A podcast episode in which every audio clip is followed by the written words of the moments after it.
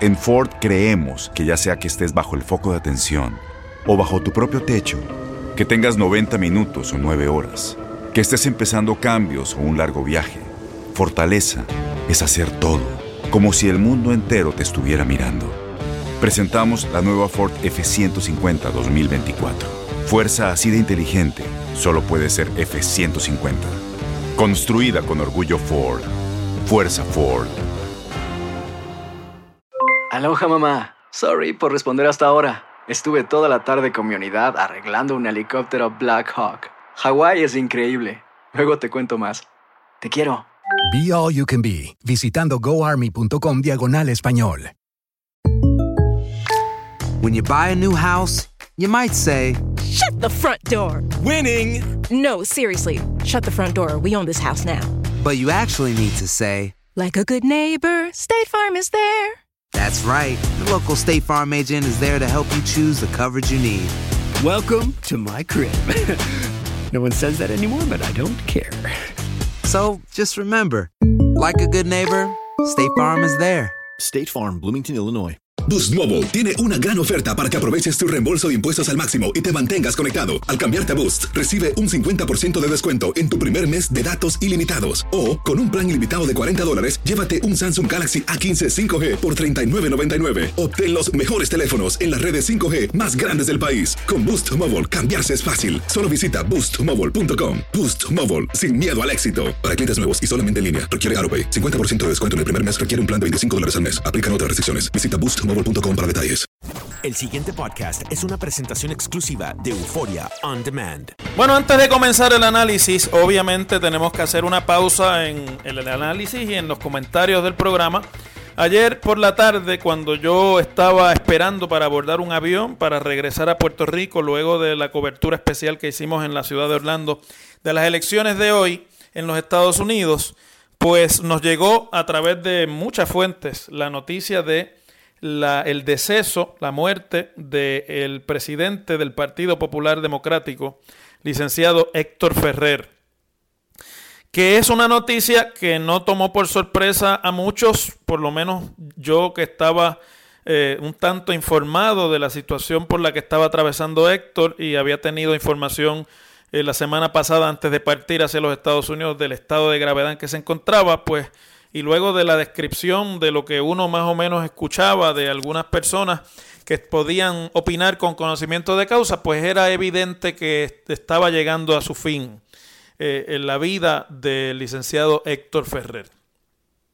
Una vida involucrada al servicio de la política y del Partido Popular, una vida en la que el Partido Popular y, y, su, y sus estructuras fueron siempre prioritarias y por lo tanto toca en este momento, a pesar de las diferencias que mantuvimos con el licenciado Ferrer y a pesar de las perspectivas distintas que teníamos de cómo debía ser el futuro de ese partido y cómo debía Puerto Rico encarar los próximos años con sus problemas, a pesar de todo eso, hacer una pausa aquí y reconocer eh, el valor de su servicio al Partido Popular y a Puerto Rico, de tener en este momento un pensamiento positivo para su familia, especialmente para sus hijos, algunos de los cuales son todavía adolescentes y que quedan sin la presencia física de un padre, una figura tan importante en la crianza y en el crecimiento de, de cualquier ser humano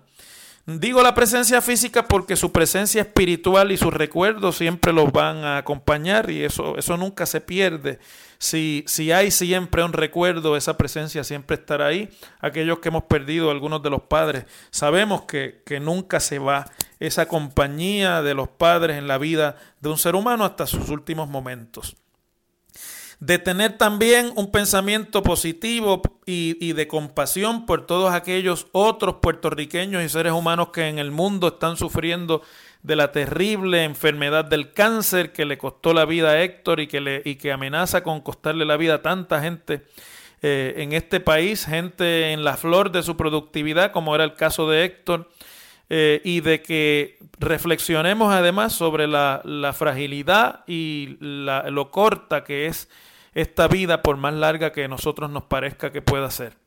Y de expresar con mucha honestidad nuestro pésame al Partido Popular que pierde a un líder y pierde también una de las figuras más entrañablemente queridas por su electorado, demostrado una y otra vez con el respaldo de ese electorado del Partido Popular, y expresar nuestro pésame también al pueblo de Puerto Rico que nos consta que lo quiso mucho y los que eran sus adversarios pues lo respetaban.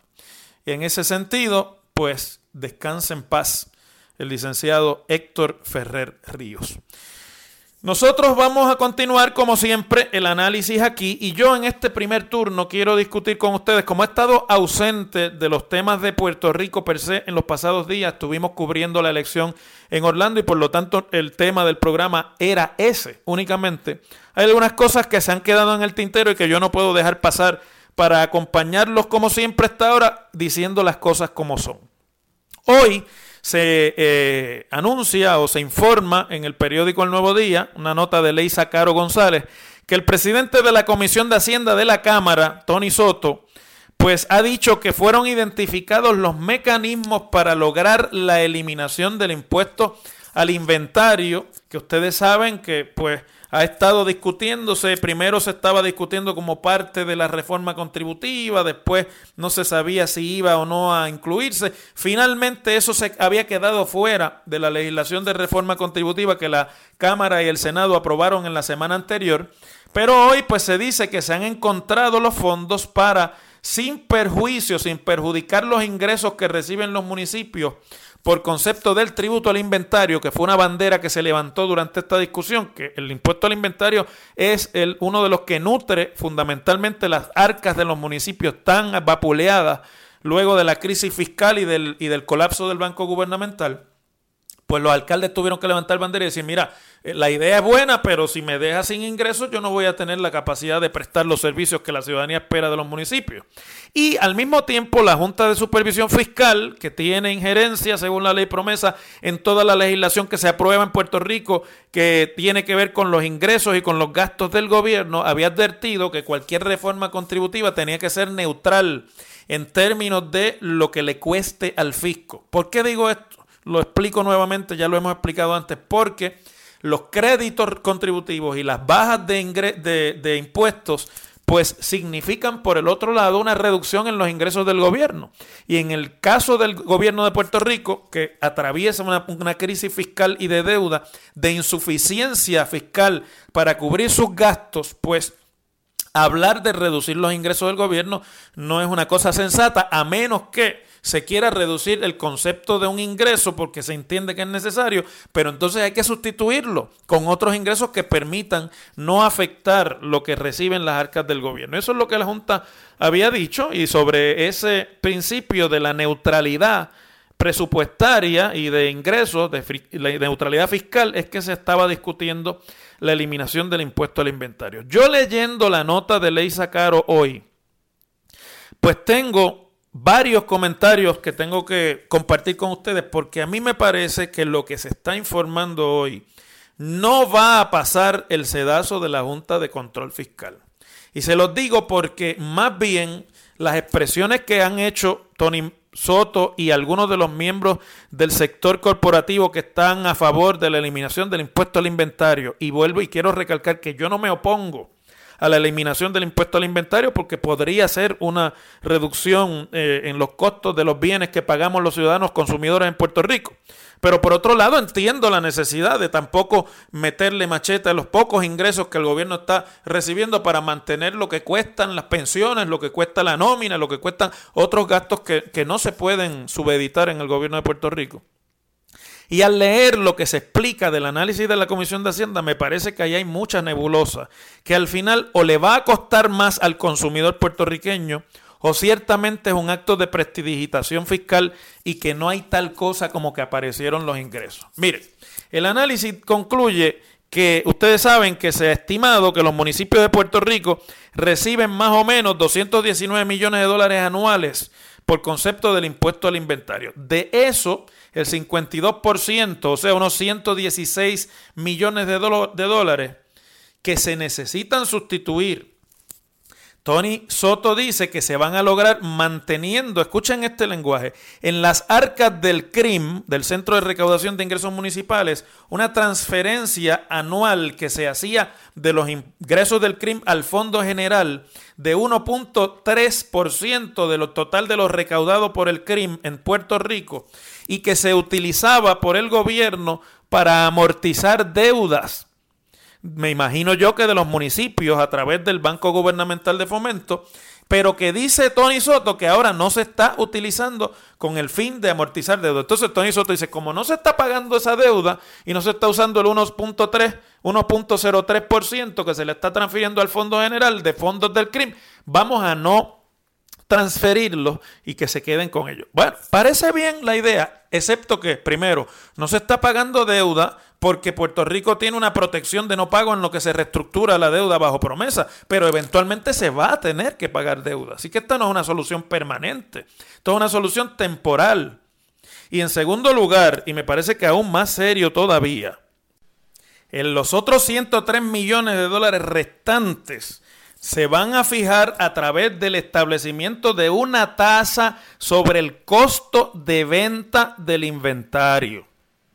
Quiere decir que o una de dos, o no se está eliminando por el todo el impuesto sobre el inventario y lo que se está reduciendo la tasa que pagan los comercios, o lo que es peor, se le va a transferir al consumidor esa tasa reducida que se establezca para conseguir los otros 103 millones de dólares. Así que aquí tenemos dos cosas que suenan mal, que diría Rubén Sánchez a PG Maruc.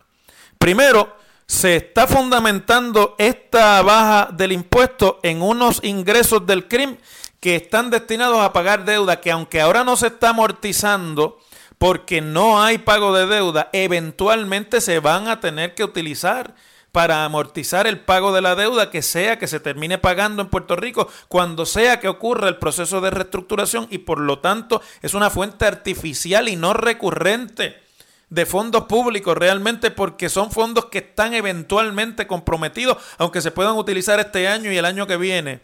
Y en segundo lugar, le están bajando el impuesto al inventario, pero o los negocios lo van a tener que seguir pagando y por lo tanto pasando parte de eso al consumidor y no ha desaparecido ese concepto como tal, o simplemente se está pasando a la caja registradora el impuesto por el inventario, porque entonces se, se pagará sobre venta de inventario. Y si se pagará sobre venta de inventario, o lo paga el que compra, o lo, del, o lo paga el que vende de lo que le saca al que compra. No hay otra ahí. Y esto no es una cuestión que haya que tener un doctorado en física nuclear ni, ni, en, ni en derecho para entenderlo. Esto es una cuestión sencilla. Y por eso me parece que al no cumplir, por lo menos a prima facie, a primera vista, con lo que ha sido recurrentemente la exigencia de la Junta de Supervisión Fiscal para permitir cambios en las tasas contributivas, que es que esto en realidad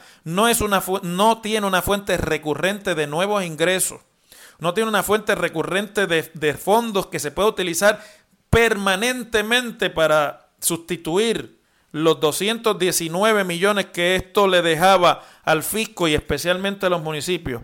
Y al mantener el concepto del impuesto sobre el inventario, aunque con una tasa menor y con una nebulosa de que no se sabe quién es el que lo va a pagar, si es el comerciante o es el consumidor, porque eventualmente, aunque sea el, el, el comerciante, lo va a pagar el consumidor, yo creo que esto es un anuncio artificial que no crea una estructura alterna para sustituir el impuesto al inventario y que en realidad no va a tener el efecto de alivio sobre la responsabilidad de los eh, consumidores, que era lo que originalmente se quería lograr con esto. Lo aplauden y lo veo a que están aplaudiéndolo mucho las corporaciones, como yo le había dicho aquí, a pesar de las muchas críticas que me hacen ustedes por Facebook a veces, de las grandes corporaciones de comercio, la Cámara de Comercio, la Asociación de Constructores, la Asociación de Comercio al de tal, que son los grandes del negocio del retailing y del consumo de bienes en Puerto Rico, la Cámara de Mercadeo, Distribución de Alimentos y MIDA, etcétera. Por lo tanto, pues me parece que esa baja en la tasa la terminará pagando el consumidor y sea más o sea menos, en realidad saldrá del bolsillo de los consumidores mucho de lo que aquí se anuncia como una eliminación de un impuesto. En ese sentido, estamos nuevamente inventando sobre la marcha, inventando, eh, improvisando, no realmente solamente inventando, sino inventando sobre improvisación. Y eso es precisamente lo que no necesita ni la economía de Puerto Rico ni las finanzas del gobierno para resolver el problema más aplastante que nos asfixia, que es el problema fiscal que impide que el gobierno haga su trabajo adecuadamente y los municipios tengan los recursos necesarios para prestar los servicios que tienen que prestar. Las cosas como son. En WKAQ se abre el aula del profesor Ángel Rosa. Conoce de primera mano cómo se bate el cobre en la política. Las cosas como son. Profesor Ángel Rosa en WKAQ. Bueno, estamos a 20 días más o menos de que se termine la presente sesión legislativa. Ustedes saben que en Puerto Rico los trabajos de la Asamblea Legislativa se dividen cada año en dos periodos de sesión, uno que comienza en enero y termina en el mes de junio. Hay unas pequeñas vacaciones ahí para, pues, obviamente de verano. Y luego comienza nuevamente la sesión en agosto y termina a finales del mes de noviembre, por ahí por el 25 de noviembre. Así que estamos ya cerca del final de esta próxima, de esta sesión legislativa. Y uno de los proyectos que está eh, en ha estado en discusión y sobre el cual ha habido gran cantidad de vistas públicas, de audiencias, de reuniones y de discusiones es el proyecto de la Cámara 1654, que es el proyecto de la reforma al Código Civil de Puerto Rico encargado a la Comisión de los Jurídicos que preside la representante María Milagros Charbonnier. 14 vistas públicas desde agosto ha hecho la comisión de María Milagros Arbonier.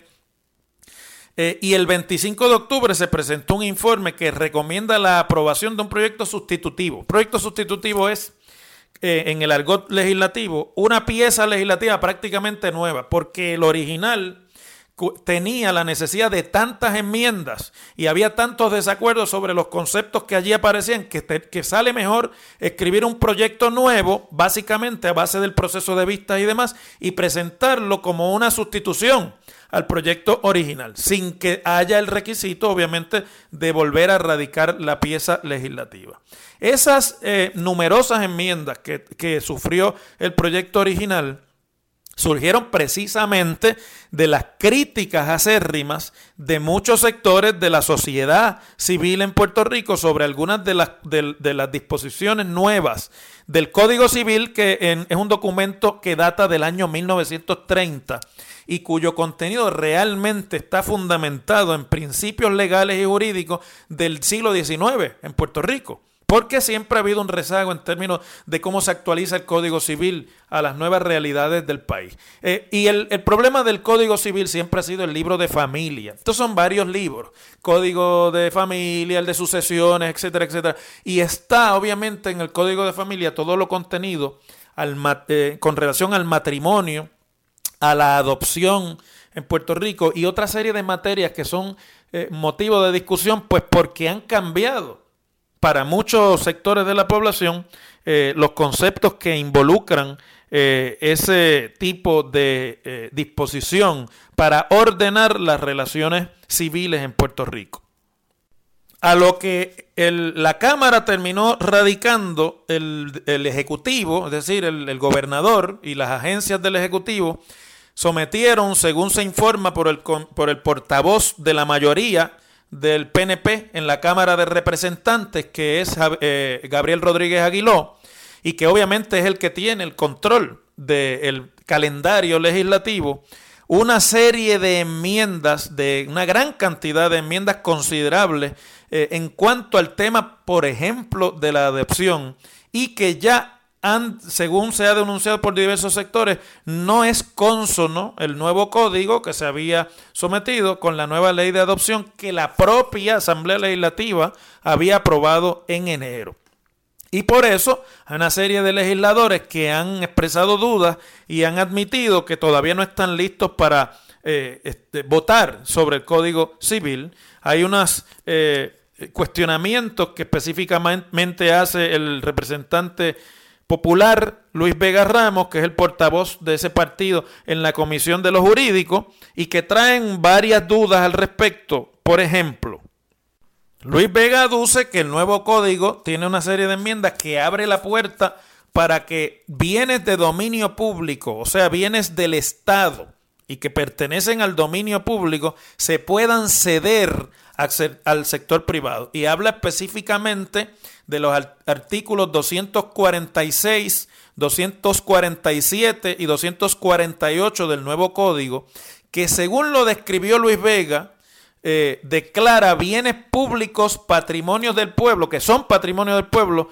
eh, y que tengan un valor histórico, ecológico, cultural, documental o bibliográfico, pero luego dispone que el gobierno o los municipios podrán operar de forma privativa y temporal un bien de dominio público. En ese sentido, Luis Vega aduce, y lo voy a citar, que es una nueva ley de alianzas público-privadas por el carril exclusivo, y citó particularmente que pudiera concesionarse, o sea, privatizarse o por lo menos concederse en una operación privada temporal las cavernas del río Camuy, que es un parque natural muy importante en custodia del Estado, primero de la, de la eh, Administración de, Parques Nacionales y ahora, o de la Corporación de Parques Nacionales, y ahora en manos del, del Departamento de, de Recursos Naturales, a los que fue transferida la antigua Corporación de Parques Nacionales de Puerto Rico.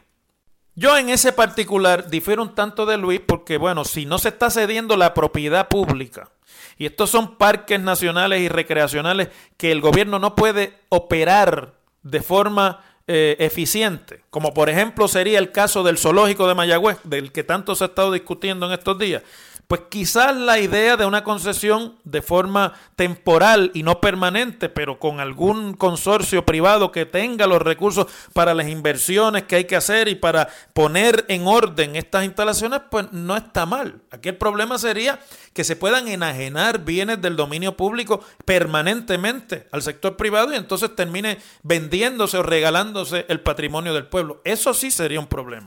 Pero hay cosas mucho más complicadas como por ejemplo las causales de divorcio que se redujeron a dos, pero que, por ejemplo, en la causal principal que ahora se mantendría, que es la de ruptura irreparable, el tribunal, según Luis Vega dice, podría evaluar los motivos e incluso rechazar una petición de divorcio y en ese caso pues no se estaría ganando nada, se estaría realmente retrocediendo lo importante de lo que se haya podido ganar reduciendo las causales de divorcio. No entiendo la obsesión realmente del Estado por estar metido en las cosas que son evidentemente de índole privada y de la vida de los ciudadanos. Porque si usted le tiene que explicar al tribunal para que el tribunal decida si, si le va a autorizar a usted o no un divorcio, pues entonces queda desprotegida la intimidad el derecho de intimidad en ese matrimonio y de, y de su, disolución, que es algo que hoy día, pues evidentemente no se ve con los ojos que se veía en 1930, cuando podría habérsele dado ese poder a los tribunales. Y está el asunto este del artículo 69 que mantiene un lenguaje que tiene que ver con la personalidad y capacidad donde se establece el concebido, o sea, el feto concebido. Este es el asunto del aborto. Y se le dan unas personalidades a los concebidos eh, que se tiene por nacido para todos los efectos que le son favorables. Y eso, pues mucha gente ha levantado lenguaje sobre eso, porque primero que cambia y va en contra de la, de la jurisprudencia actual sobre el asunto del aborto, es decir, lo que, lo que prela judicialmente en los Estados Unidos y en Puerto Rico, y además porque este asunto de los no nacidos y de los fetos y demás impacta, aunque ustedes no lo crean, directamente la investigación científica en muchos casos, eh, y por eso instituciones como la Universidad de Puerto Rico y el Recinto de Ciencias Médicas levantan bandera, porque podría impedir el que se pueda, eh, para propósitos científicos, llevar a cabo una serie de procedimientos que son importantes inclusive para encontrar la cura de muchas de las enfermedades terminales que vive la humanidad. De todas maneras, yo creo que es una buena noticia que haya prudencia y que se vaya a dejar fuera de este último mes de, consideración una legislación tan larga, tan compleja y tan complicada que levanta además tantas divisiones en el país y que no se le puede atosigar al país ni a sus diversos sectores, ni a los que lo favorecen ni a los que se oponen en cuestión de tres semanas. Las cosas como son. El pasado podcast fue una presentación exclusiva de Euphoria On Demand. Para escuchar otros episodios de este y otros podcasts, visítanos en euphoriaondemand.com. Aloha mamá, ¿dónde andas? Seguro de compras. Tengo mucho que contarte. Hawái es increíble.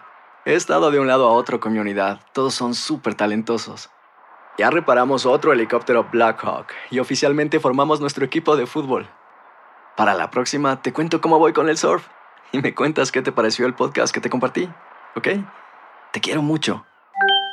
Be All You Can Be, visitando goarmy.com diagonal español. Boost Mobile tiene una gran oferta para que aproveches tu reembolso de impuestos al máximo y te mantengas conectado. Al cambiarte a Boost, recibe un 50% de descuento en tu primer mes de datos ilimitados. O, con un plan ilimitado de 40 dólares, llévate un Samsung Galaxy A15 5G por $39.99. Obtén los mejores teléfonos en las redes 5G más grandes del país. Con Boost Mobile, cambiarse es fácil. Solo visita boostmobile.com. Boost Mobile, sin miedo al éxito. Para clientes nuevos y solamente en línea, requiere AroPay. 50% de descuento en el primer mes requiere un plan de 25 dólares al mes. Aplican otras restricciones. Visita para detalles. No hay nada como una bebida bien fría de McDonald's luego de un largo día. Porque después de pasar horas manteniendo todo bajo control, te mereces un premio por tus esfuerzos. Y si ese premio viene helado, es aún mejor. Hay bebidas. Y hay bebidas de McDonald's.